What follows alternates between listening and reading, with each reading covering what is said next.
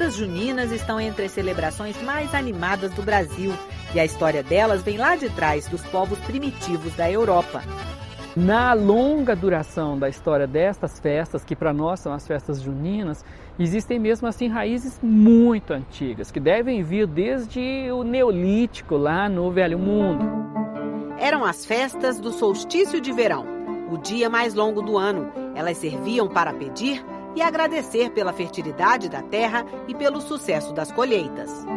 No início da Idade Média, a Igreja Católica transformou a festa pagã em data religiosa, a do nascimento de São João Batista.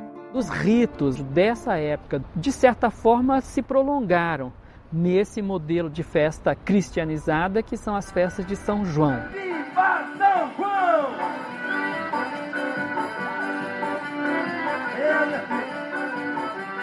Os santos que são eh, tradicionalmente festejados começando por Santo Antônio, que é o santo casamenteiro, São João e São Pedro. São Pedro porque é o, o que recebe as chaves através de Jesus, sobre esta pedra edificarei a minha igreja. São João que foi o precursor, é aquele que anuncia a vinda de Jesus.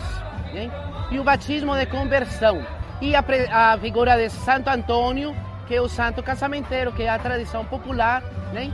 Mostrando assim a, a tradição de um povo. A época das festas juninas era a grande oportunidade para que os padres que visitavam essas regiões oficializassem as uh, alianças, não é? as relações uh, entre homens e mulheres, como legitimar os casamentos. Santo Antônio está muito bem inserido aí nesse contexto dessa época de festas juninas por ser o santo casamenteiro. A fogueira era o centro dos festejos do solstício de verão. A fogueira, muito antes do cristianismo, ela tinha uma, alguma clara relação com o calor, o poder do sol, no dia em que o sol é realmente o astro-rei. A nossa fogueira, embora seja na época do inverno, ela conserva muito daquela relação que a festa original tinha com o sol mas até a fogueira adquiriu um jeito cristão e se transformou na fogueira de São João. Tudo que era associado ao fogo, às fogueiras, passam a ser então associadas a uma suposta fogueira feita, acesa pela mãe de João Batista, para avisar Maria, a mãe de Jesus, né, de que o João tinha nascido.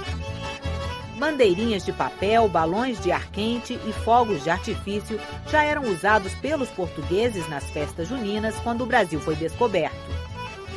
As quadrilhas são praticamente obrigatórias nas nossas festas juninas contemporâneas, mas elas são uma criação relativamente recente. Elas apareceram aqui no Brasil nos salões do Rio de Janeiro, quando o Rio era corte, no momento em que a França estava exportando essa nova coqueluche, essa nova moda que era um estilo camponês de dança, de salão.